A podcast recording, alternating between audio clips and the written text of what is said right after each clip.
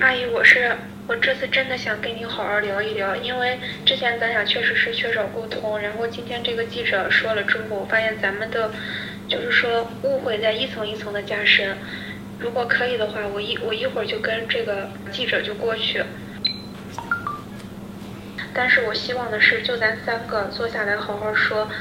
这次你问什么，我绝对会认真说、认真回答你的。但是我请阿姨就是说，也不要让其他的记记者在场，让他们先离开吧。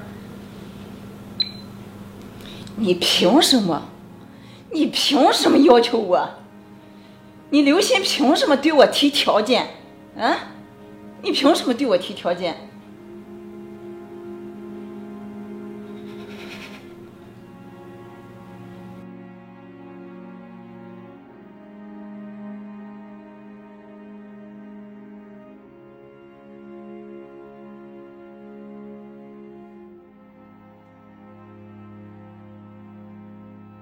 大家好，这里是野地电波，我是 Y。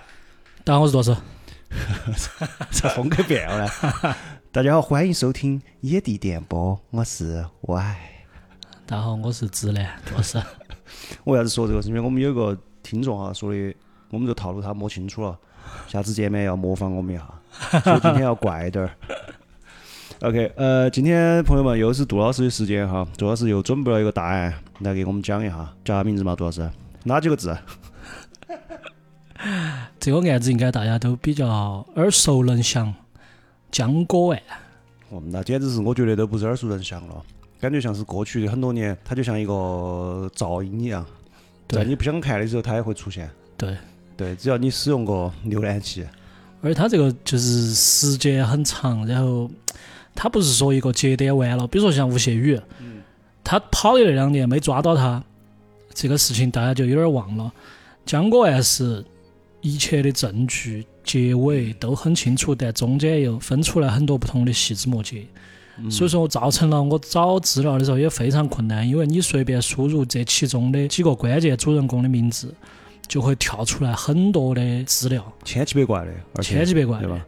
对，我的理解是，它已经不是一个单纯的刑事案件了，对对对对吧？它是社会上的一个议题了，变成。它任何一个点拎出来，都有很多人以不同的角度去解读它嘛。嗯，因为你道德上、人文上、社会上、法律上，就有很多人去有不同的观点。那今天这期，今天这期我先说一下，就是我自己尽量不带观点，以阐述事实为主，大家可以去分辨，也可以去讨论，也可以跟我们在评论区互动，都可以。我尽量是以呃有资料的、有证据的、有判决、有公文的，或者是有微博的截图的这种，我来给大家讲这个事情。相当严谨，我听了你这么说，我觉得相当严谨。上一批叫啥子？从全网啥子？从全网忽略的细节里面，对吧？再看吴谢宇啊！你今天这个叫啥子嘛？今天这个还没想好嘛？哦，反正你来想嘛，要不然？要得。叫英，其中期的这期叫英江哥。这其中一大原因为啥子这么谨慎哈？因为我们杜老师之前讨论一个很大的原因是，江女士老是四处起诉。对对对对对，你稍微说不对，他要告你，主要是。是是是，他最近一次拿到判决书是十天之前，那个老几进去两年多，反正判了进去要进去两年多。嗯，在这儿对那个江阿姨说一声啊，这个地方突然调成普通话是为了让您听懂。如果您觉得我们这期节目不好，马上删，马上通知我们，在下面留个言就可以了。小歪和小杜马上为您服务，好吧？马上删的干干净净的哈。这个态度可以不要哈。对，不要起诉我们，不要起诉我们。OK，来嘛，来嘛，哈，这儿这个预防针也打了，就正式开始哈，杜老师。要得。来嘛，走起来。我们就直接进入正题嘛。嗯。就是大家应该晓得，大概晓得这个江歌哎。啊。背景还比较简单清楚，江歌是一个女娃娃，她有个闺蜜。叫刘星，她当时叫刘星，他们 不要笑，他们现在现在也叫刘星，现在不叫刘星，没在成都来嘛？没，没在曲江。他江哥和刘星，他们两个都在日本留学。刘星和前男友分手之后没得地方住，江哥就把他收留了。收留了之后，他的前男友叫陈世峰，陈世峰多次骚扰他，就想复合。嗯，然后在某一个晚上。陈世峰就把江哥杀死在江哥的家门口，他住的房子的家门口。刘星因为先躲进房子，就躲过一劫，哦，等于说把女朋友闺蜜杀了。把女朋友闺蜜杀了。女朋友闺蜜就叫江哥嘛。嗯然后这个凶手陈世峰判了二十年，在日本判的。嗯这么多年，其实这个案子一直有很多后续没得理清，大家到底在争啥子呢？是争这个江哥到底是咋死的，有些是争这个刘星到底要负好大的责任。然后大家也很想晓得这个江哥的妈妈叫江秋莲，嗯，江秋莲和刘星他们两个这么多年又在争啥子？就今天大概帮大家复盘一下。哦，对。现在这个事情已经有定论了嘛？现在不同阶段都有定论，陈世峰判了二十年，在日本判的。在日本判二十年，然后刘星需要负民事责任，给江秋莲赔款，嗯我们后头也会讲。，OK，然后江秋莲也有她自己的故事、命运、结局。江哥当然已经先走了，大概就是这个样子。我们就还是从头给大家再复盘一下嘛。嗯，要得。这个故事的起点就是这个刘星和江哥，他们两个曾经一起在东京的一所语言学校就读，就他们两个是室友。然后他们进宿舍的时候，刚刚认识的时候，寝室一共四个人，每个人都有自己的外号。江哥是第三个搬进去的，所以他的外号叫三叔，三叔。叔叔，三三叔，哦，我以为你要说他第三个搬进去，说他叫老四。他叫三叔。三叔，OK。刘星他搬进去那天，他穿的裙子，大家就喊她少女。哦，还真是个极端嘛，我以为叫老四呢，因为他叫少女。他叫少女。啊刘星和江哥他们都是青岛人，一个在即墨区，即墨区嗯，啊、一个在城阳区，山东即墨是吧？即墨对啊，OK。两家只隔了十多公里。他们两个本来住的地方，所以说其实就也比较亲近。而且他们聊到聊到还发现，刘星曾经在江哥以前的初中借读过半年，所以两个人有点亲上加亲，就比其他的同学更亲密。啊，他们俩关系就非常好有，点缘分。有点缘分。一六年的四月份，两个人就从语言学校毕业了。江哥他就考上了日本法政大学的研究生。其实江哥还是咋说呢，很励志的。专升本，在本科的时候念了一个大概是三本，然后他自己申请到这个出国的机会，他又出来在日本念书，哦所以他还是很励志，很像他妈妈对的。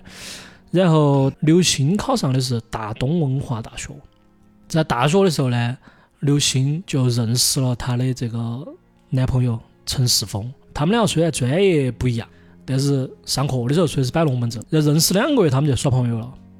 然后紧接着就开始同居。他们两个是住到陈世峰的那租的房子里面，嗯，三十个平方。陈家和刘家家境其实都不算特别富裕，都需要通过打工来挣钱。嗯，呃两个人呢，生活不是很好，所以说矛盾就比较多，日子比较苦。没同居到好久，两个人就开始吵架，而且越来越频繁，理由都非常的琐碎。琐碎。比如说，有时候是陈世峰做了饭，嗯江哥觉得不好吃，嗯，吵一架。刘星确实听这名字就晓得不是一般人，收拾男的有一套。莫说这些，莫说这些，我制造矛盾，到时候哪个杀哪个，又是命案。下以以后那一期命案就只有我来给大家讲了，我给大家深度解析一个。我给他来资料都不需要做我给他来一个作为被害者的兄弟再看。莫说这些，莫说这些。啊，这样这样，你说，然后，呃，陈世峰做饭，那个刘星觉得不好吃，吵一架。有时候是两个人看一场电影，感想不一样，吵一架。一六年的八月二十五号晚上，他们两个又开始吵架，原因是刘星睡晚了，陈松峰想让他睡觉，早点睡，刘星不同意，陈松峰就抓他的手腕，刘星就很害怕，他就给他打工的那馆子的老板儿打电话，嗯就说她男朋友动粗了，老板儿就跟他说的这个样子，你不要待到屋头，你走我这儿来。然后刘星就马上大喊到救命，跑下楼，吓到了，这是。吓到了。嗯然后陈世峰就一路追他，还把手机抢走了。陈世峰当时觉得是我把你手机抢走了，你肯定就要乖乖跟我回去，但是刘星没得。凌晨三点多，他都跑到他打工的老板儿屋头去了，身上也没得钱，车费还是老板儿帮到给的。他的老板儿是一个很强的女强人，在日本生活了三十多年，对留学生非常照顾。第二天，刘星就觉得不能给这个老板儿继续添麻烦，他就搬到另外一个同事的屋头去住。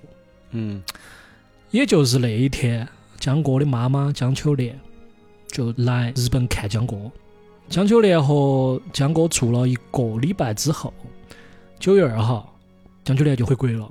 他妈妈刚刚回国，江哥就收留不得住的的哦刘鑫前后脚，去他们家住，可见关系还是很好的。嗯，对，所以说这个收留别个到屋头来住还是要小心。对的嘛，那我们就收留收留了，咋子？一片丹心照汗青。晓不得明月照没照沟渠，我晓不得哈。要得，莫哪天你哪个前女友啥子儿，把我剁死。我是想跟你说这个，哦，这么起的。你到时候门门给我打开哈。不，那应该是关系不对哦，应该是应该是找你的哟。没没没。我收留你也不找你吗？好，然后江哥不光是收留刘星，而且他还很仗义，他还要去找陈世峰帮刘星要手机。他就和陈世峰约在刘星打工的那个店门口见面。是个真闺蜜。对，到了那个店门口，他就和陈世峰大吵一架，然后老板儿就出来劝，劝完之后，陈世峰就把手机还给刘鑫，然后老板儿还出于好意请这三个年轻人一起吃了顿饭。当天刘那个陈世峰还找刘星借了一万日元，他说他几天没吃饭了，工资也没发，刘星就借给他了。老板儿又怕陈世峰再来店头闹，嗯就给刘星说的这个样子，小刘，你就先暂时不要在这儿上班了。嗯刘星就又找了一家拉面店，其他的店去打工。十月十二号，陈世峰呢就跑到这个刘鑫的打工的拉面店，把他一起送回家。当时还给他送了一个生日礼物，还还了他那一万日元，等于这儿又有点和好了的意思，有点儿要和好了，但是其实没和好哈，嗯只是陈世峰一厢情愿。十一月二号下午，陈世峰突然出现在江哥家门口，刘鑫就给江哥发微信说陈世峰来按门铃，江哥当时就很想报警，刘鑫跟他说不要报警，因为根据日本的法律，刘鑫住到江哥的这个家里面是不合法的。哎，这个细节是很重要的哈，就是当天江哥是想报警的，刘鑫把他劝到了。嗯，好是因为为啥子啊？日本人不能合租是吧？不是啊，你要租你就签合同，哦，不能你不能收留别个，你不能你收留别个，你也要有相应的合同或者是其他的。啊对的就是你们两个可以以合租的形式租到这儿，但是你不能有一个陌生人。对对对对对，啊你手续不齐，嗯他就喊江哥回来把陈世峰赶走。江哥也回来了，他就和陈世峰又吵一架。嗯，就在他们家门口又吵一架。对陈世峰呢，他还是不死心，他就尾随两个人去坐车，一直跟踪到刘鑫打工的那个拉面店。在那个坐车的那个电车上，陈世峰就给刘星发了他的内衣照，他就威胁他，他说的：“我可以跟你妈妈联系，我也有你爸的电话，我还有可以打视频，嗯，我还有你的视就频，是拿人家的私密照片你想不想看？对。刘星当时也没得啥办法了，他想了个办法，他就想的是，他去找一个他的同事，假扮他的新男朋友，嗯，让这个陈世峰死心。这一个确实后面整个来看哈，就是最把陈世峰刺激到的那个点。嗯，然后在这个他打工的那个拉面店店外头，刘星就知道这个他的新男朋友，就给陈世峰说，他说的这个我反正已经耍了新男朋友了，你看了办。陈世峰没说啥子，他就走了。他只是给刘星发了一条消息，他说的：“如果你和他交往，我啥子事情都做得出来。”当天情人了，自动转换成。对对对，他已经有点儿要黑化了。当天晚上十一点半，他又给刘星发了最后一条消息，他就问刘星，他说：“你跟那个小子到底交往到啥子程度了？”刘星回他一句，他说的：“这个是我的隐私。”陈世峰想来想去想不过，嗯，他就跑到江哥住的公寓楼底下，买了一瓶威士忌，埋伏到二楼和三楼楼梯的那个转角，他就坐到那儿等，嗯，等江哥和刘星回家。他戴了个口罩，穿了一双红色的鞋子，一瓶威士忌，一把水果刀，哦，还有一套用来替换的衣服，就说明他是安了心的安了了。心了嘛？对他在三楼喝了几口威士忌，等了半个小时，两个人打完工回来了。这个时候已经是第二天的凌晨了。刘星急匆匆的先进门，他后来的解释是说，当天姨妈来了，着急回家换裤子。江哥呢，他在那个楼梯转角处先看了下那个信箱里面有没有信，没得信，他就往家走。陈松用他当时带的那把水果刀，连砍十一刀，就把江哥杀死了，连剁十一刀吗？连剁十一刀，第一刀就剁到颈项上了。哇哇，最后那个江哥死也是因为主动没大出血。这个一般是我在电影里面看到杀手才用的，对啊剁狠了，一刀剁颈项。对，你你也可以想一下，因为你也没具体了解这个案子，你你也可以想下这个中间有没有啥子没对的，可以随时问我，因为我现在是至少你们这个武侯区前三个了解这个案子的人了，你还没你没说第一啊？很夯不？我很夯不？嗯嗯然后陈世峰杀这个江哥的过程中，刘鑫在咋子呢？刘鑫自己说的是他当时正在换裤子，换到换到就听到门外啊一声尖叫，他当时就感觉到江哥可能出事了，他就去门口查看，他把那个门，他们那个门是往外推的，推开了大概二十公分儿，就被反推回来，又把门关到了。他就以为江哥在外头把门锁了，跟他闹到耍，他就说不要闹了，再闹我就报警了。但是外头没人回他，刘星就报警了。这就不对噻，这句话就不对噻。然后警察过来之后，他才打开门出去。目前可以证实的是，刘星当时确实报了两盘警。在那个报警的录音中，刘鑫的语气也确实很急迫。第一次报警的时候就录到一句：“把门锁了，你不要骂了。”但是刘星坚持说，他原话是：“把门锁了，你不要闹了。”这个“不要骂了”和“不要闹了”这个中间区别，你反应过来没有？这两个是完全不一样的，一个是他晓得外面啥情况，嗯，一个是他不晓得啥情况。对，不要骂了是给陈世峰说的，对如果不要闹了就是给刘星说的。对对，然后江哥的妈妈，他的代理律师，他们提出的这个辩论的方这个说法是啥子？他们觉得江哥是一个人体盾牌，陈世峰一定是来杀刘星的。嗯但刘星提前晓得陈世峰要杀他，嗯所以江哥要进门的时候被刘星推出去了，嗯然后马上把门锁了。嗯陈世峰眼看到无法杀刘星，他才对江哥连捅十一刀。嗯，反正要弄一个。对然后陈世峰之所以要杀刘星，就是因为当天下午那个新男朋友这个事情确实把他激怒了。所以刘星到底他锁没锁门，就是这个整个案子中最核心的一个争议点。刘星坚持说自己没锁，江哥妈妈坚持说他锁了，医生的时候也认定他锁了。我自己倾向于是还是有点儿观点哈，我自己觉得刘星应该是锁了的。嗯但是他第一次推门没推开，应该也是真的，因为挡到了嘛。因为你杀了之后，他躺下去那下挡到了。对，而且还有可能，我觉得他就是推了那一下没推开，所以说意识到出问题了，或者意识到外面发生啥子事了。而且很害怕。对，对，我觉得这个害怕是呃非常正常的。你你就害怕，你说的走的，嗯，对，肯定晓得外头发生啥事，妈装的咋可能嘛？嗯我甚至觉得他可能一回去的时候都已经晓得那儿有个人，所以冲那么快冲过去。就是你的观点是跟那个江哥的辩护律师是差不多的，是一样的嘛。如果门没锁的话，其实你很难解释为啥子陈世峰杀了江哥之后没有马上冲进去，又把刘鑫杀了。对。然后刘鑫在后头他自己的说法是暗示是江哥锁的门，法庭上他暗示是江哥锁的门，对但这个基本上跟那个英雄一样。对，这个基本上不可能因为陈世峰正在杀江哥，而且是一刀捅到脖子上的，江哥不可能有时间把钥匙掏出来把门锁了。还有一个细节，就是从他第一次推门一直到警察进来，中间他也没有再开过门。嗯，而外头的这个江哥的惨叫，旁边的邻居都听到了的，还开门看了一眼。所以说，除非是他自己锁的门，江哥不可能把门锁了，只有可能是刘鑫自己锁的。对对对。嗯刘星他还有一个解释是说，我当时非常害怕，我坐到那个门口是已经动不到了，我开门都开不到。但是就在他动不到的时候，两次报警之间，不是他报了两次警吗？他还见缝插针的给拉面店的同事打电话，他问自己算不算报假警，算不算犯法？这个啥意思啊？就是他可能也摸不实在外头到底是咋回事。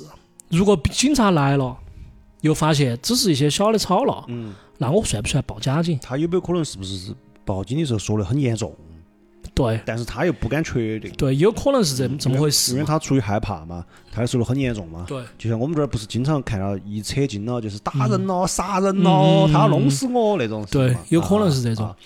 然后在警方的这个笔录里面，刘星也说过，他说我一直把江哥当姐姐，我一直觉得江哥是为了救我才被杀的。一想到这一点，我就非常非常难过。如果当时我鼓起勇气推开玄关大门的话，有可能把江哥就救了。这句话我觉得还是比较符合他真实想法的。但是我觉得这个不就是找补吗？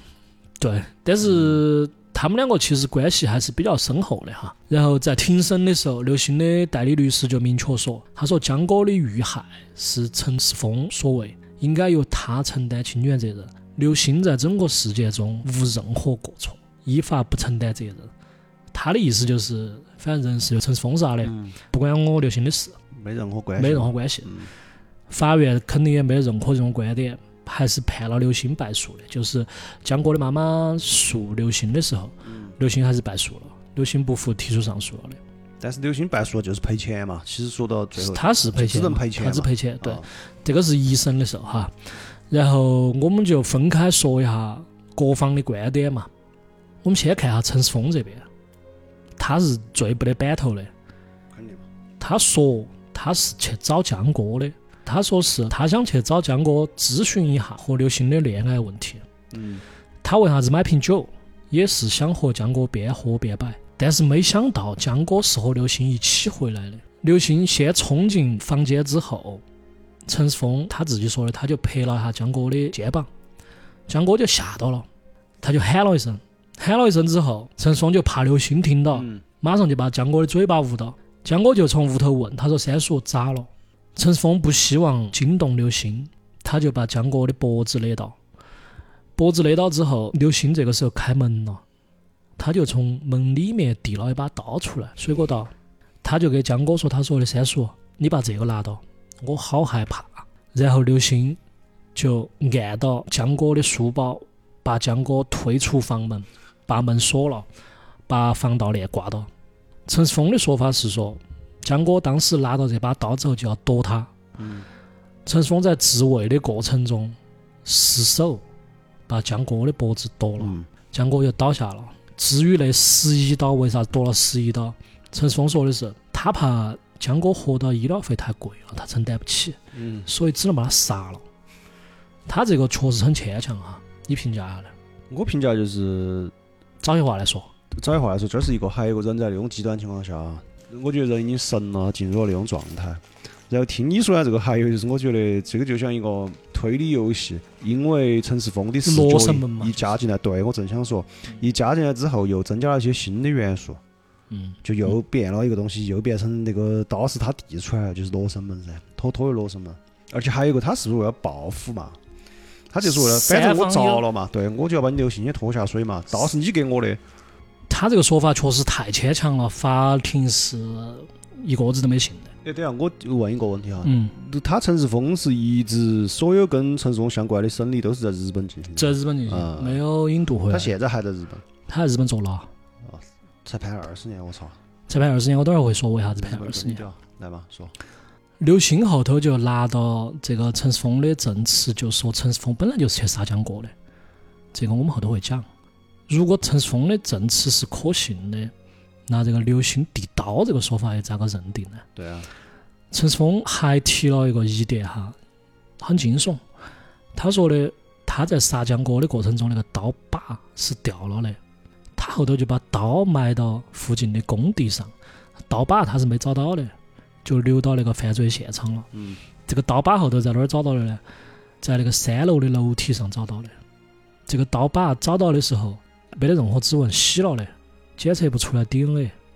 陈世峰觉得刘星是晓得刀上有自己的指纹，所以把刀把捡起来了，洗了指纹之后放到那儿的。嗯，对，当然，这个说法法庭也没有认他的，他的这些说辞都是只想为自己脱罪。最终，陈世峰还是判了二十年。江哥的妈妈江秋莲在陈世峰这个判决下来之后，只说了两句话。第一句话是：“我一定要活到二十年之后，这个魔鬼出狱的那一天，我要再次提起诉讼。”第二句话是：“刘鑫在江哥遇害案中负有不可推卸的责任。”嗯，顺便就提到说，你刚刚说的，很多人就觉得这个陈世峰判轻了。实际上，日本的大多数杀人案的判决中，这个已经算是不算最重，还是偏重的了。因为日本的刑法规定的是，杀人案的判决是从五年起步的，也就我杀个人，可能也可能只判五年。哎，那个日服第一男枪判了好久嘛？日服第一男枪是哪个？那个啊，刺刺刺客啊，第一刺客啊。哦，是那个杀的安倍晋三那个，不晓得，他可能要审几年这个人叫山上彻也是吧？好像是。他们现在的日服第一蓝枪。然后我们再来说刘星嘛，刘星是所有人物里面争议最大的，基本上都是负面评价。主要原因是刘星他后头的很多做法很让人不齿。嗯。因为我们晓得这个江哥确实不是刘星杀的，但江哥是为刘星死的。对。正常人一般会感谢这个朋友嘛。对。想办法弥补他家人嘛。嗯。会被这种内疚、自我折磨嘛？一般至少就是这三个阶段。刘星他就没有，他有几个点就让所有人很诟病。第一个点，他是冷漠，他就说白了就装聋作哑。嗯。案发之后，刘星多次承诺给江哥妈妈说。我会告诉你整个案子的真相，嗯，会和你见面，一次都没有做到。在江哥妈妈询问状况的时候，他不仅啥都不说，而且他承诺会去参加江哥的葬礼，并且在葬礼上告诉江哥的妈妈凶手的名字，也没去。不仅不去，也不回江哥妈妈的消息。嗯，说实话哈，我们台还是一个比较公正的电台。嗯，后头刘星他自己解释过。不回消息和不去葬礼，简单说都是因为警察不准。不回消息是因为警察不准他透露案情调查的进展。嗯。不去账，你是为啥子？是警察觉得现在这个受害人家属的刺激已经太大了，你去了很有可能会伤害到你自己，也是保护他。嗯。一六年的十二月份，江哥的妈妈就再次去日本处理这个案子，刘星答应去接机，也没去。此后，刘星还是。一直断断续续的，像之前一样敷衍江哥妈妈，直到陈世峰被正式起诉之后，刘星就彻底消失。刘星的妈也把江哥的妈妈的联系方式全部拉黑了，联系不到刘星的妈妈和刘星以及他们这一家人，江秋莲就几乎是绝望。哎，就是我插一句哈，这一直没出现过江哥他爸，他是单亲家庭是吧？不是，哦，江哥他爸嘛。等会儿我单独说江秋莲这个人嘛。哦，好。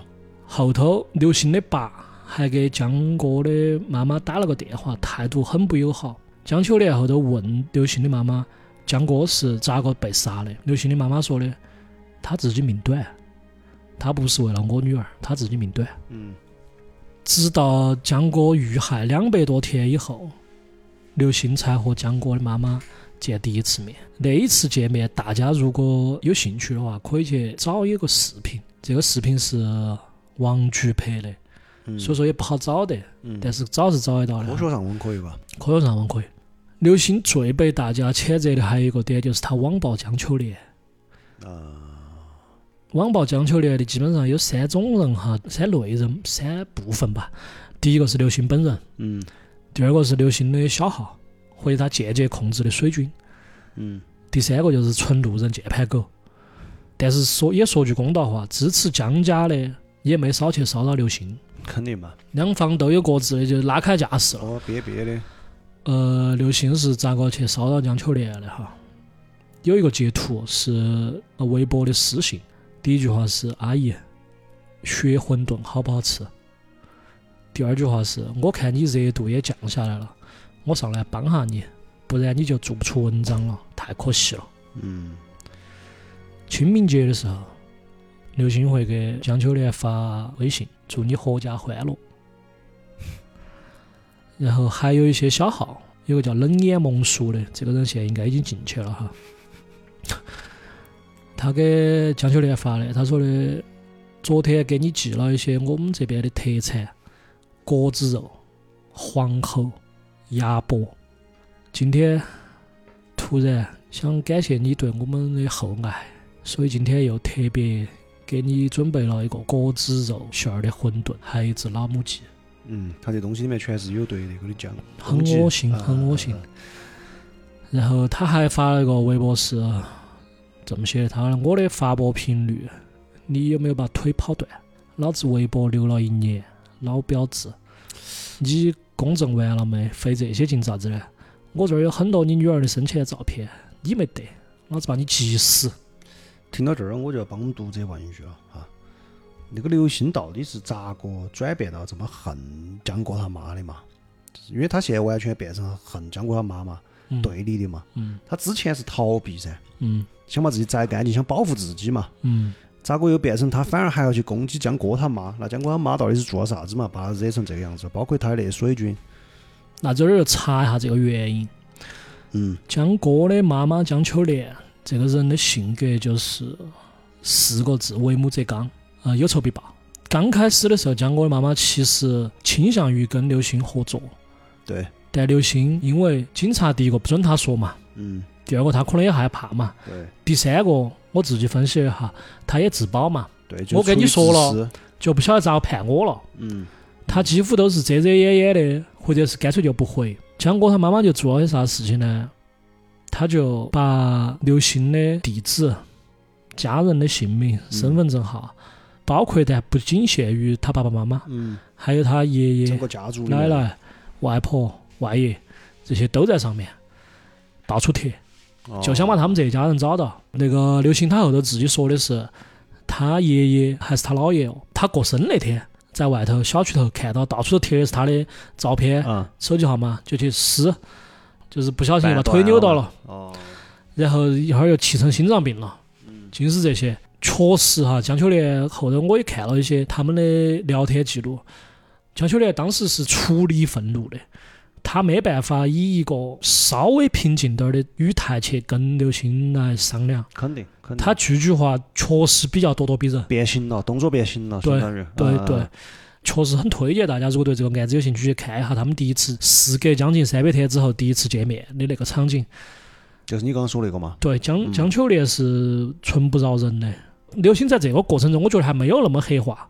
嗯，就我刚刚读的这些，包括他发的这些私信啊、信息啊、问候别个啊这些，应该是在那之后了。嗯，当时的江秋莲还是很强硬的，肯定啊，这个没有必然噻，因为当时刘星的意思是：第一，我想道歉，我真的想道歉；第二，我想陪下你，让你稍微情绪稳定点儿。最后，江秋莲是情绪完全失控，对，而但是呢，你又来势汹汹的，对就把我整疼了，相当于对，然后就喊刘星滚，啊，就这么就收尾了的。他们那次见面应该也是不欢而散。嗯还有一个小细节哈，刘星后头说：“阿姨，我以后一定常来看你。”江秋莲说的：“常来是好长嘛，好久来一盘。”当到媒体说，那个刘星说的：“我这个我确实说不出来，又是一顿臭骂，嗯，确实很愤怒，没办法好生聊哈，这两个人已经没办法好生聊了。嗯后来除了这些水军之外，他们还把江哥的遗照也公布了，公布到网上了。纯粹两边拉火脸了，哎，对，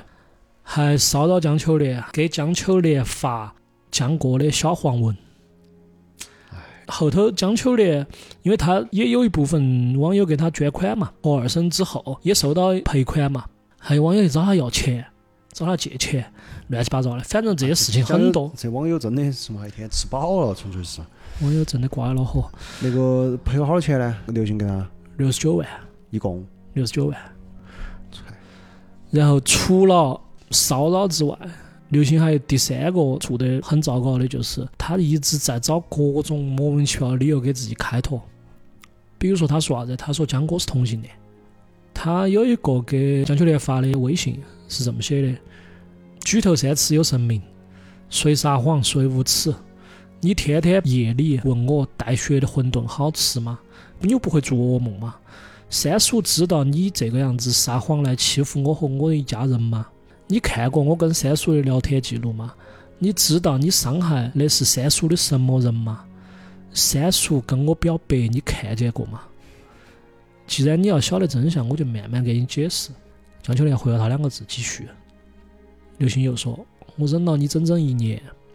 审理之前，关于我和三叔的感情，我一个字都不得提。一年里，我无数次忍不住的想要公布我和三叔真正的关系。不啦不啦不啦，一大堆，听上去有点像是某种计策呢。肯定是计策噻。嗯，想往另外一方面引嘛，对，搞舆论。二审的第二次开庭之前，当时的刘星已经改名了，叫刘暖曦。现在是不是又改了嘛？说的没有，他好像还是叫刘暖曦。哦，那女子现在干啥子？之前是在一个日语学校教日语，嗯，网暴他，被开除了。二审第二次开庭之前，刘暖曦就一改之前的被动，主动进攻。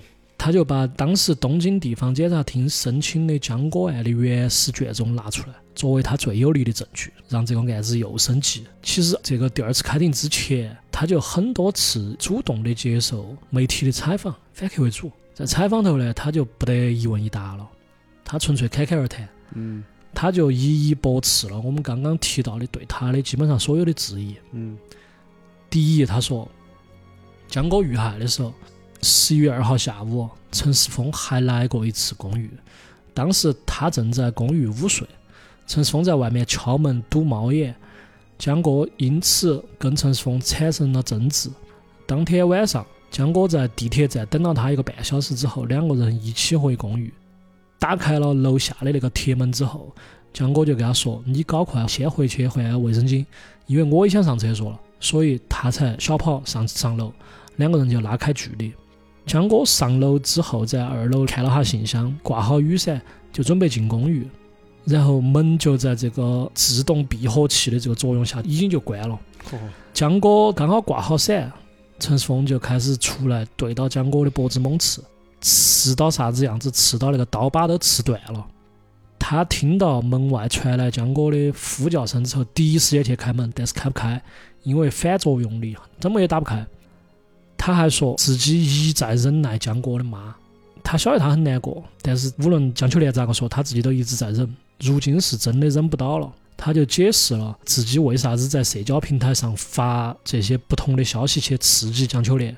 这些都不是自己所为，是他的账号是交给一个热心网友打理，这个热心网友发的这些东西去刺激江秋莲的。至于江哥的遗体被泄露，刘暖曦他也说的不是他泄露的，他自己就已经怀疑过很多次了，包括他没拿到卷宗的时候，网上就已经有这些卷宗的消息了。他说为啥子出来一个谎言要让我去证实？这些我都没有做过。这半年我忙到找证据、调卷宗。还有一些对我非常有利的证据。他说的这个非常有利的证据是啥子？他当时爆了个惊天大瓜，就是陈世峰本来就是要去杀江哥的，嗯为啥子呢？为了十万日元的流产费。这个十万日元流产费又是啥东西？他说，在这个卷宗里面写的，江哥和陈世峰两个人一共见过六次面，这六次见面都是他不知情的情况下见的。这个说法也是陈世峰自己在陈述书里面说的。陈世峰说的，一六年的十月份，他在学校里面写论文，江哥突然去找他，给他说刘星怀孕了，需要钱来做人流。因为八月份的时候两个人发生关系确实没有避孕措施，陈世峰当时也看到刘星在九月份、十月份的时候身体状况不是很好，嗯他就信了。江哥就在走廊上大声骂他，说他不是人，然后说刘星不想见你，啥子啥子的，还跟他说在日本做人流手术要二十万。陈世峰觉得同学听到了很丢人，他就带到江哥走路回家取钱。到了家之后，他把前几天他在日本的那个日本的妈妈那边资助给他的十万块钱就交给江哥了。然后日本的妈妈啥意思？可能他在日本有一个寄宿家庭。寄宿家庭，嗯资助他的钱十万日元，他就交给江哥了。江哥钱少，还要索要路费，嗯他又把从国内带回来的三百多块钱人民币一起给江哥了。十月十九号，陈世峰专门做了红烧鸡腿给刘星补身体，嗯还给江哥带了一份儿。刘星说的，当时陈世峰给他送鸡腿，他就觉得很诧异，一开始他拒绝了，还说你再骚扰我我就报警了。但是陈世峰咋个的？他欲言又止，他把这个鸡腿塞给他，他就走了。其实关于这个十万块钱这个流产费，刘星也不是第一次说了，他在一审的时候他就提过这个事情，但是他当时没有申请到这个原始卷宗。他说的是，由于他在江歌案中是证人的身份，所以根据日本的法律，他没办法调取他之外的卷宗。但是这个案子尘埃落定之后，他就可以去调取这些卷宗。为了证明他自己不是打胡乱说的，刘鑫还说，日本检方以前曾在他不知情的情况下就问过他关于怀孕的问题，就莫名其妙就问他你怀没怀过孕，并且在检方指证陈世峰的这十四个问题里面，陈世峰也明确说，江哥向他索取过十万日元，自己也没有问刘星核实过你到底是不是怀孕了。嗯，那这十万块钱又和江哥遭杀了有啥关系呢？刘星说的是，江哥和陈世峰私下见了六盘面，每次都不愉快，特别是最后要完这十万块钱的流产费之后，两个人之间的矛盾就更深了。所以陈世峰一直想杀的人都是江哥，不是他自己。为了证实他自己这个说法，他还引用了卷宗里面陈世峰对江哥的一些描述。陈世峰觉得江哥一直都是气势汹汹的，嗯穿起鞋子就进房间。然后他只是给江哥说进门要先脱鞋子这些话，江哥就脾气有点大。然后他对江哥的印象是身材高大、声音洪亮，给人一种很强悍的感觉，就跟男的一样。就得理不饶人那种感觉。对，然后刘星还说的，在陈世峰给他送了那个鸡腿之后不久，江哥给刘星发过一条信息，信息里面摸头摸尾的说的是，如果我哪天说了或者做了啥子让你不太高兴的话，或者做了啥子这些事的话，你一定要跟我说，因为我很多时候是不经大脑的，也不是故意的，也不是我的本意。刘星说的，他到现在还留到这条消息的。然后刘星还问他说：“你咋突然说这个？”江哥就不回话。还有就是江哥遇害的那天下午，刘鑫和陈世峰在信息里面约好了，明天在那个大东会馆聊一下。刘鑫还给陈世峰说：“他说的我以后不得给你冷脸了，你自己慢慢恢复。但是你也不要再威胁我了，你威胁我，我就只能不由自主的又给你摆臭脸。”刘鑫觉得当时他们两个的关系已经缓和了。已经缓和了，为啥子约到第二天见面？你当天晚上你就不可能要去要来杀我？对，所以说只会是冲到江哥去的，只会冲到江哥去。嗯。但是江哥就不一样，在当天下午，就是案发的当天下午，江哥还和陈世峰吵过一架。刘鑫觉得是因为江哥把陈世峰拉黑了，所以从原始的案件材料上看。陈世峰当天晚上就是去找江哥询问自己是不是怀孕的事，但是不晓得咋个就起了杀心，而且肯定是预谋杀人。他自己是咋个这么肯定是预谋杀人的？他讲了三个理由。第一个理由是，如果他真的是冲到我来的，我当时是提前上楼的，已经和江哥拉开距离了。这个时候你陈世峰是最好的下手时机，你没有杀我。第二个点，陈世峰从后头抱住江哥之后。直接用刀就直击要害。如果是杀我，为啥子要刺了一刀又一刀？第三，中途他开了一次门，陈世峰完全有能力去对他行凶，鼓捣进去，但他没有这么做。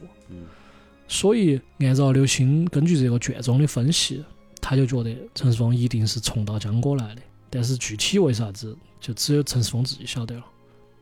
根据这个刘星的说法，哈。哎，我先问下你，你听了这么久，你觉得比较倾向于哪种，或者你自己心头有没有一个大概的过程呢？有，目前这就是个罗生门嘛。嗯。嗯，每一方哈都是为自己嘛。嗯。尤其是刘星后面再出来开始侃侃而谈而那一段，反客为主那一段。对我听那儿，我就觉得这个回答他的整个东西已经很专业了。嗯。就像公安公司或者是有专门的公关的人或者是律师，把整个对话是研究过的。滴水不漏的那种感觉，每一点都能解释上。嗯，这个有个团队在后头给他撑在帮他了。这个严谨的有点过于的严谨了，这种严谨就严谨的不像是一个事实。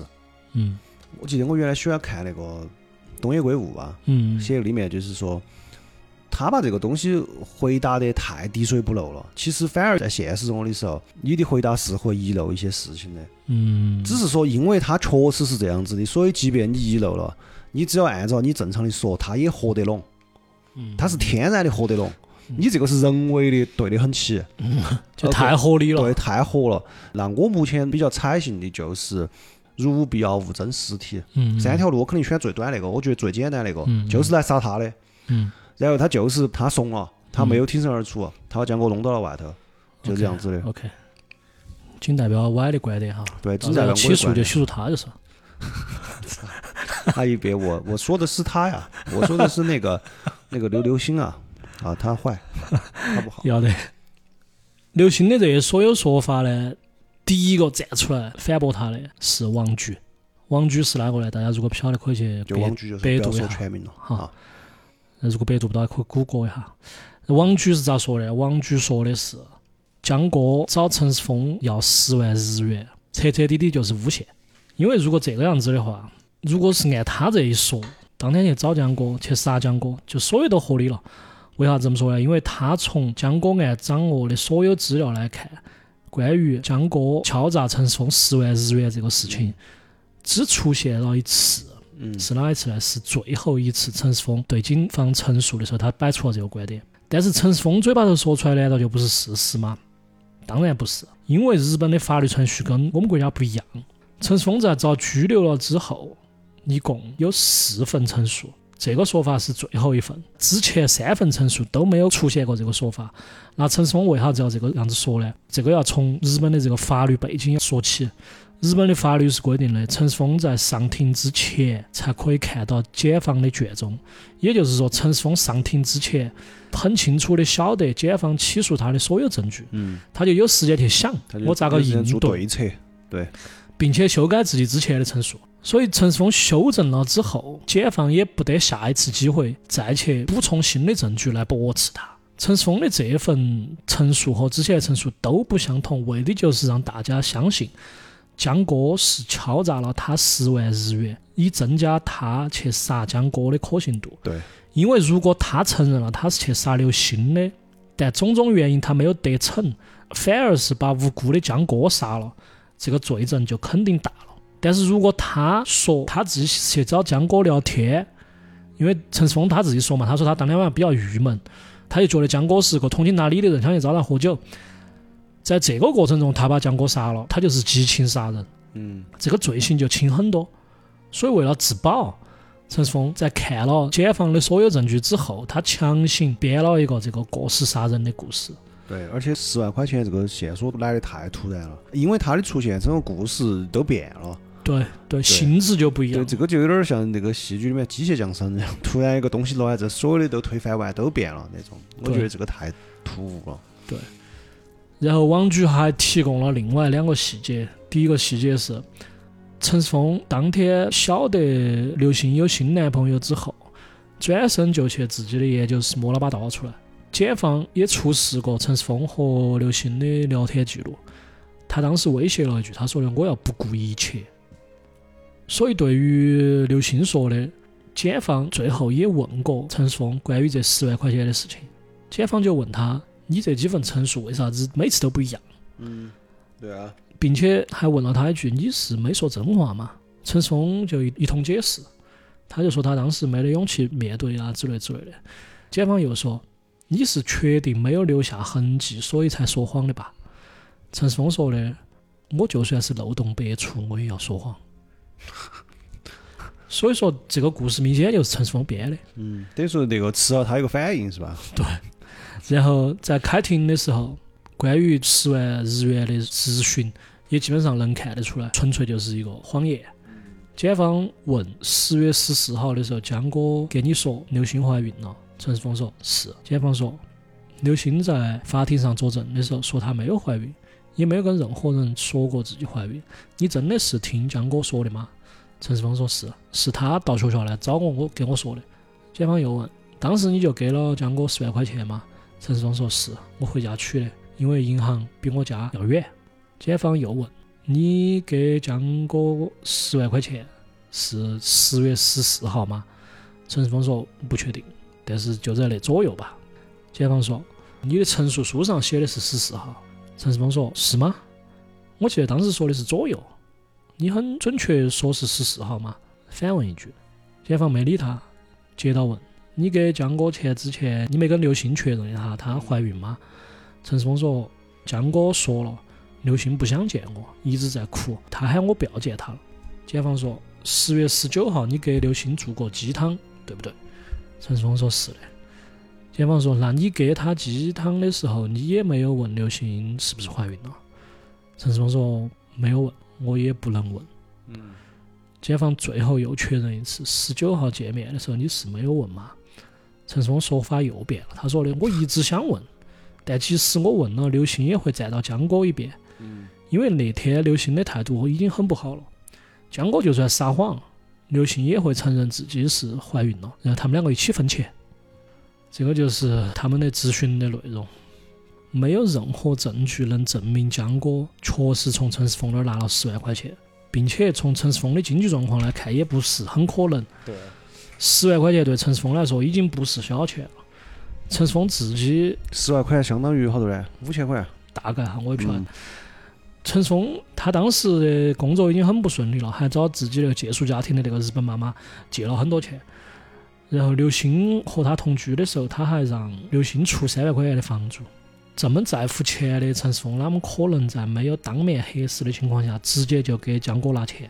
对，所以王局后头还补充了一点日本刑事诉讼的法律常识：犯罪嫌疑人在法庭上做的所有陈述，法庭一律当作是检方提供证据的反论。意思就是说，这些都是犯罪嫌疑人自己的看法，嗯，他去反驳检方证据的看法，除非有其他证据做佐证，一律不当做证据。就你说归说，嗯，说归说嘛。但是你只要没证据，我们都当你没说。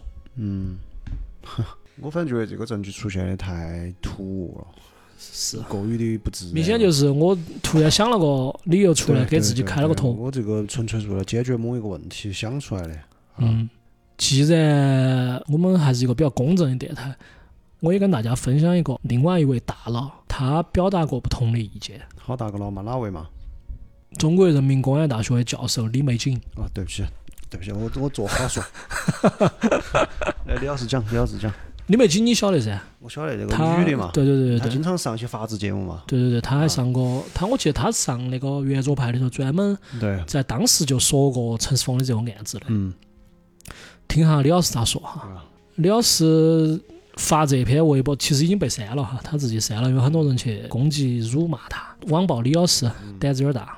李老师这个样子说的，李老师说的，第一，江哥和刘星住到一起的时候，两个人是一把钥匙还是各有一把钥匙？警方到现场的时候发现，江背包外侧的拉链里面有一把钥匙。陈世峰杀害江之后，如果还想杀刘，完全可以去找钥匙把门打开，一不做二不休把刘杀了。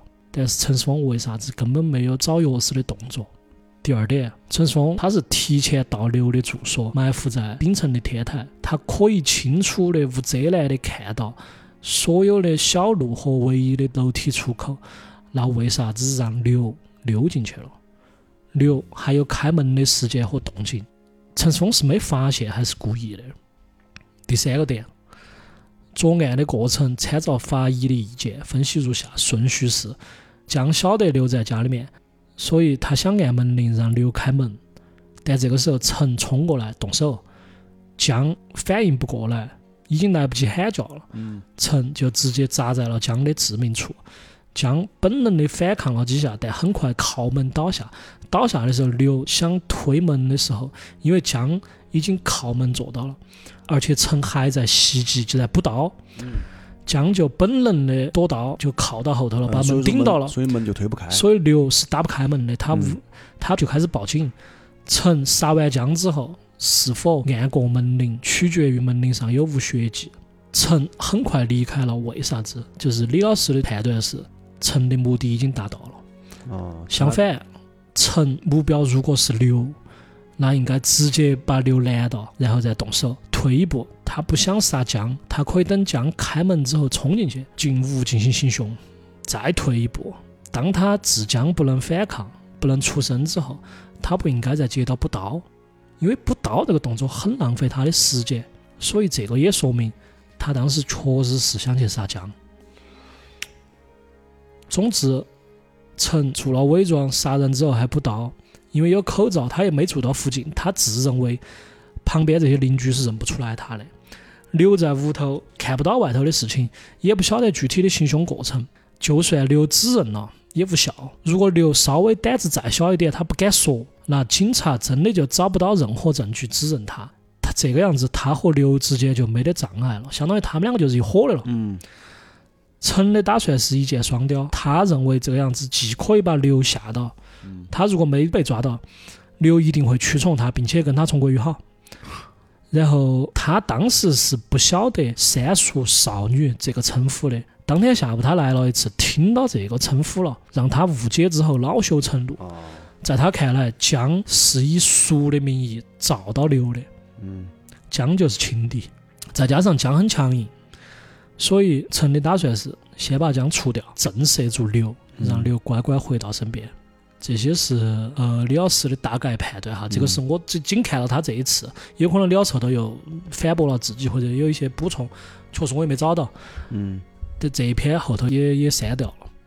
所以刚刚我们就讲了呃两派的观点嘛，对，第一派是王局，嗯，第二派是李老师，李老师，哎，但是最重要的还是以我国的司法机关，对。他们是咋个认定这个结果的？对，我也给大家挑重点的读一下这份判决书，嗯来让大家晓得最后的这个结果是怎么回事哈。嗯青岛中院经审理，对当事人二审争议的主要事实作出了以下认定。我挑重要的给大家分享一下哈。嗯，第一个是刘鑫当天是否真的劝阻过江哥报警？这个认定是对江哥准备报警的行为，刘鑫确实进行了阻止。一审判决认定的事实是正确的。第二个争议点，刘鑫在案发的时候是不是把公寓房门锁闭？咋说？结论是，刘鑫在一审答辩中也自认报警之后，警方让我把门锁上，不要出屋。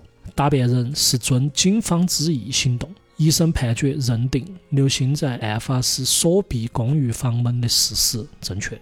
还有一个比较关键的点是，关于江哥是否谎称刘星怀孕，向陈世峰索要十万日元，陈世峰蓄谋行凶的对象是否为江哥？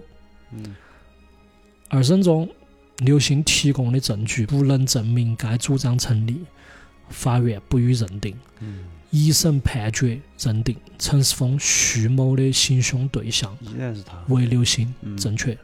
刘鑫承担四十九万六千元的损害赔偿，二十万的精神损害赔偿，嗯，一共六十九万嘛。一共六十九万。嗯，后面刘星又在上诉没有呢？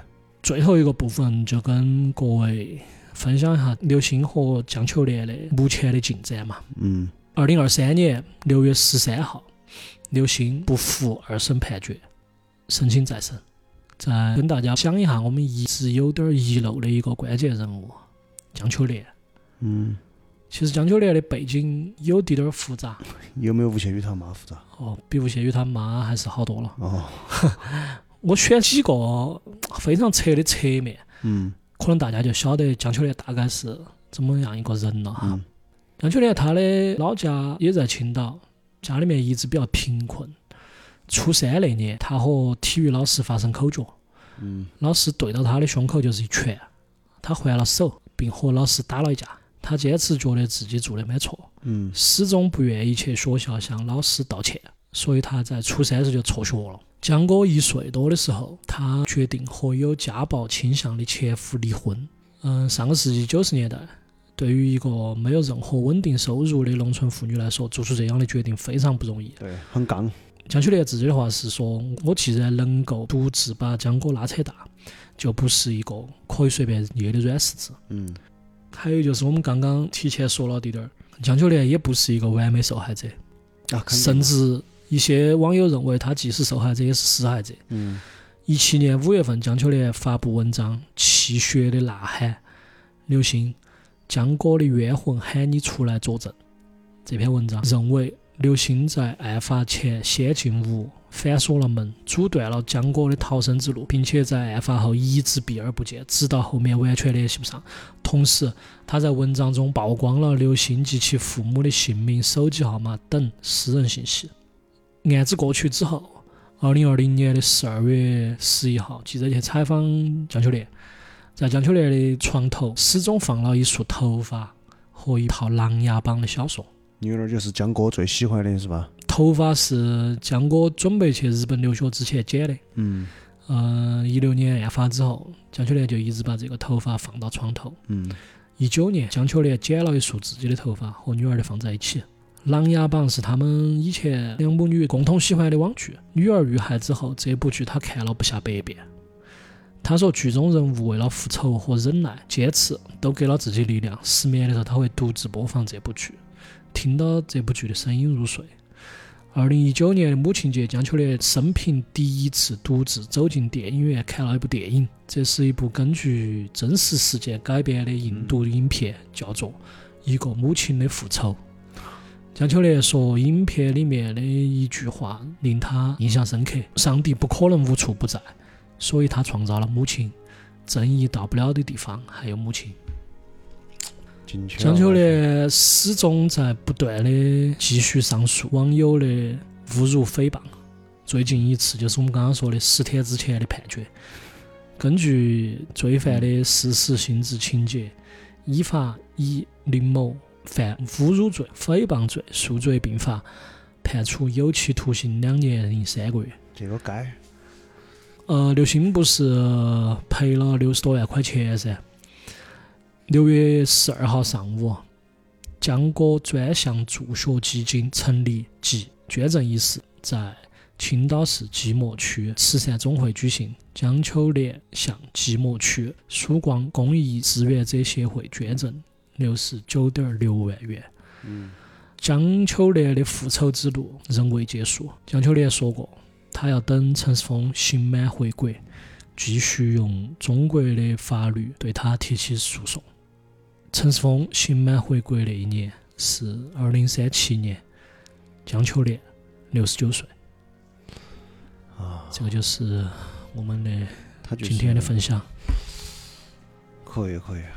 外国有没有啥子疑问，或者是其他？因为我很多细节我没有住进今天的笔记里面，但是我确实也看了很多。但是你很懂，就是这个意思嘛。你是怎么样评价这个冤冤相报的案件呢？算不算冤冤相报呢？咋说呢？我觉得是到了真正的关系自己重大的利益的时候，人就不会选择平时选择的一些东西了，他就会做最后的选择，就是只要我能保全自己，嗯啥子公益、道德、脸面这样那样都可以不要，嗯反正只要我能保住自己。嗯所以说你刚刚说的那个刘星啊，道德上如何谴责他那些，其实我觉得这个我不能说是应该的，我只能说嗯，并不出乎我的意料。嗯啊我也想说这个。就是这样子的。我也想说这个，其实就是阳光之下无心事。对，这些网不网暴的这些事情，第一个哈，网友就那么点儿素质；嗯。第二个说那个点儿，如果你一到刘星这一脚的话，嗯，也可能也可能是一样的，也不讲究。哎呀，你也莫在那儿说他是不体面、不嗯也讲究。没哪个是体面人哈。哦，就是一切，我认为人这个物种呢，就是在一切东西都要加一个环境，加一个前提。哪一种环境下，哪种前提下，他是哪种人？否则的话，很简单，为啥子人类历史上那么多惨案嘛？惨案都是人造成的嘛，都是嗯他就是在个环境下，甚至于在有些环境下，人都不是人了。就是首先我想说的就是，第一，刘星做出这个反应，我认为不意外啊。嗯当然他不应该啊，我们不是在为他辩护哈他肯定这是错误的，他是不道德的，不道德。但是呢，不意外。是，第二个呢，就是江哥他妈妈这个就更不意外了。嗯，他现在你讲完了，我的理解就是很简单嘛，这辈子他就为这个事情杠上了，对对，就这么简单嘛。你出来，老子还把你送进去。对，然后你至于刘星呢，反正我就把你们一个刘星一个陈世峰嘛，这辈子我就做这一件事了嘛。嗯，他妈，嗯对吧？？这个也可以理解，嗯因为你刚刚说，我刚刚不是问过你嘛，他爸爸在哪儿去了？嗯他爸爸显然就是根本没有咋个参与江哥的生命。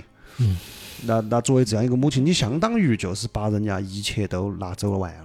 妈老汉儿角色一一起当，对，而且他们妈妈是个农村妇女嘛，对，然后从小把女娃带大嘛，嗯。女子也还是很努力嘛，也算是个凤凰女嘛，到那个日本去留学嘛对，往上这而且还不是直接考起的，还是啥子，专升本本又升的留学又做啥子。做啥子，嗯。你相当于把人家一切都拿走了，嗯。那那我这辈子那我就这件事情，我就是复仇啊，嗯，这个也可以理解，对对。对吧？这个也可以理解，而且他在极端痛苦的情况下，他对刘星做的所有事情，确实不能以常正情常的情况下去理解，对对去去指责别个、谩骂别个。对，就是说，你说他有没有问题？肯定有，但是刘星那边有没得问题嘛？我觉得这个就是自私遇上了愤怒，两边。嗯，嗯这里面我所以说我认为就是说转来哈都有错，呃，但是呢都只能说不意外。但是我觉得一定有一群人是可以说他们就是吃饱了的，就是垃圾网友，嗯，对，就是嘛网友，真的。我觉得要经常我这么，我现在不看微博了已经。微博纯毒瘤啊。我觉得就是网友有个啥问题呢？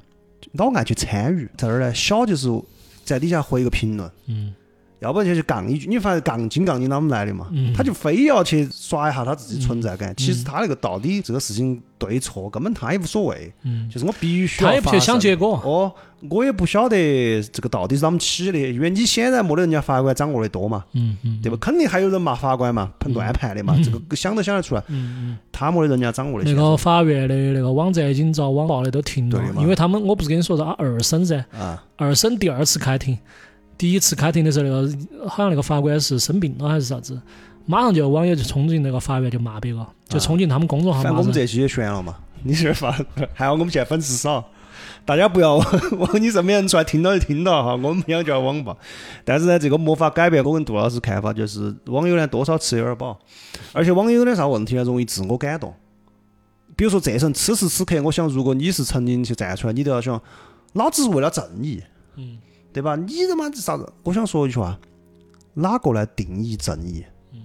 是你吗？你凭啥子代表正义？嗯，朋友们，请问，我就最烦网友的一点儿是啥子哈？等反转，就是这个事哈，你说江秋莲他们是对的，那我就没觉得，我就要去说刘星是对的我要的，杠一下。我就哎，我就跟别个不一样，我独立思考，哦，我觉得独立思考第一人，纯纯独立怪，独行独行，老子必须觉得那就是刘星是对的，你们都是瓜的，我是聪我聪明的，我聪明完了，是我聪明翻了山的。你们那个你们根本不晓得那个，只有我注意到了这个。有一个。细节你们没看到，尽是这种，他在面前，他是这扇门。他是那个卷宗是吗？那几个字都是他。整个这些事情，网友在推波助澜，发展到今天这个样子，他咋个冷静嘛？两边咋个冷静嘛？嗯其实我想说的就是这个事情是这样子的。首先，我们看一下来，它是一个罗生门。嗯罗生门其实到了最后哈，我认为很难追求真相的，就是最后到底真相咋回事很难追求，但是肯定会得一个结论嗯。但是最后一个结论是啥子呢？其实最后一个结论得出来的是，每一方都相对更能够接受的一个结果。真正的那个绝对理性的、客观的，只有上帝看到的那个真相，其实在那个事情发生完之后，他竟然进入了罗生门这个模式，就说明他没有办法再复原了。嗯嗯最后就是大家找一个三方都能接受、大家都能妥协的，嗯大家尽量都能满意的结果，嗯就是这样子的。所以说这些网友就是啥子这个真相是啥子？说你你根本跟你离得我也操了太远了一个空心哦这个只有上帝有法。我说句老实话，我我我还有个观点哈，我觉得给出来的结论无非就两种，一种是几方妥协的结果，另外一种就是它就是公正的结果，对它就真的是看了你看不到的东西之后对得出的结果。所以我现在非常愿意相信啥子哈，我非常愿意相信那个蓝底白字的公文。对政府说的啥子啥子，你也不要说我啥子就是粉红了又咋子啷么了，不要去喷我这些。我觉得有看你看不到的地方，那你就不要去参与，你就不要去这儿了那儿了。我聪明完了，我要去等这个反转了，我要给你们编一个第三个故事出来。我其实是他们那个邻居杀的，对。你咋不去说这些呢？还有一个啥子呢？就是很简单一点哈，他都不可信，那哪可信嘛？你啊，是你上去做嘛？还是那句话我们说那个点儿说隐晦点儿啊，嗯，他下来你去做啊？哎，是，你有没有那个资格嘛？或者是你去做了，那是不是又有人不满你嘛？嗯那是不是又要把你弄下来，他又去嘛？嗯这个社会发展到今天，他找到了自己的运行模式，不需要你去操这些空心。还有真的就是不以你的意志为转移啊！你多说那一句话，你那个社保你要买得起不嘛？你那个花呗有人帮你还不嘛？最后网友这儿深度参与了这么多，这个事情解决好没有嘛？现在受受这个我们俩太愤怒了。说耍的，刚刚我们俩说耍上我身了。说装一 下，没说的是听听播客那些人。哎，刚咋的哟？哎，我突然醒了。哎，我我刚刚发生啥子？上身了。刚刚我们今天这个综这个是个灵异节目，灵异节目奇迹。上身了，上身了。刚刚发生啥子？晓得没有没有没有，这是我的观点，反正我 我是杜老师。对对，我们观点没没没，我们确实就这个。我们两个因为我们两个私下我们虽然没遭网暴过，但是我们快了，还是他妈看今天这样子快了，我跟你说，也还也就是现在也就这两天的粉丝少，也就见粉丝少，不要要喷死。但是还是那句话嘛，大家都是说你看可以，嗯喷完了劝一下嘛，就是你看就看，你就少发点表演，你是不开枪嘛，没说不准你你吃瓜，嗯但是你就第一少点儿药行不行？嗯现每次一个瓜就伴随着一个摇，而且是无数个摇。嗯嗯我的意思，我们能不能你就喜欢看你就看，嗯不要去深度参与，这个不是啥子都跟你有关系的。嗯然后第二个呢，就是还是这个世界不是围绕你转的，嗯往往有一些得出的结果你不满意，是因为你刚好就是不满意那部分人。嗯如果换一个你满意的结果，还是有另外一部分他又不满意了。嗯很多事情最后是一个妥协。嗯嗯嗯，还有就是我觉得呢，要得公道，打得颠倒。你哪天这些棒子挨到身上的时候，尝一下这个网暴的铁棍的时候，你也觉得这个是确实不好受。哪天那些花圈寄到你屋头的时候，你也觉得这个我确实当时也不该留那句话。你给别个多说那句话，你自己心头又有好满足嘛？你如果真的不了解情况的，能做的就是你多去看点儿，多去收集一下这个信息。别个摆龙门阵的时候呢，你可以不参与，你听嘛，你也听得懂嘛，这个也助于你的智力增长噻。我反正就这些观点。说到底哈，我们旁观的人，在这个事件里面，或者说跟这个事件相关的这个事情里面，都是幸运的。幸运就在于我们跟这个事情没得关系。你真回过头来看，这三方他妈也好，那个刘星也好，杀人那个都现在都恼火的嘛。嗯嗯哎，杀人犯虽然是他杀人，他罪有应得，嗯他人生肯定也没得了嘛。嗯嗯那两个呢？这个刘星显然这辈子也就这样子，他走哪儿就要有有个人去咬他，嗯对吧？没法像你们一样，此时此刻哦，开着空调吃着瓜，嗯对吧？想搞点啥子搞点啥子，然后因为这个事情对你来说一翻篇就过了，对他来说就是他剩下的人生了，他很恼火的，嗯那就更不要说江哥他妈了。嗯嗯，说穿了都是三个可怜人。但，我这个地方的可怜不是说道德上的可怜啊，就是说从客观来看，他们三三个家庭都毁完了经毁了，哦，已经毁了的事情。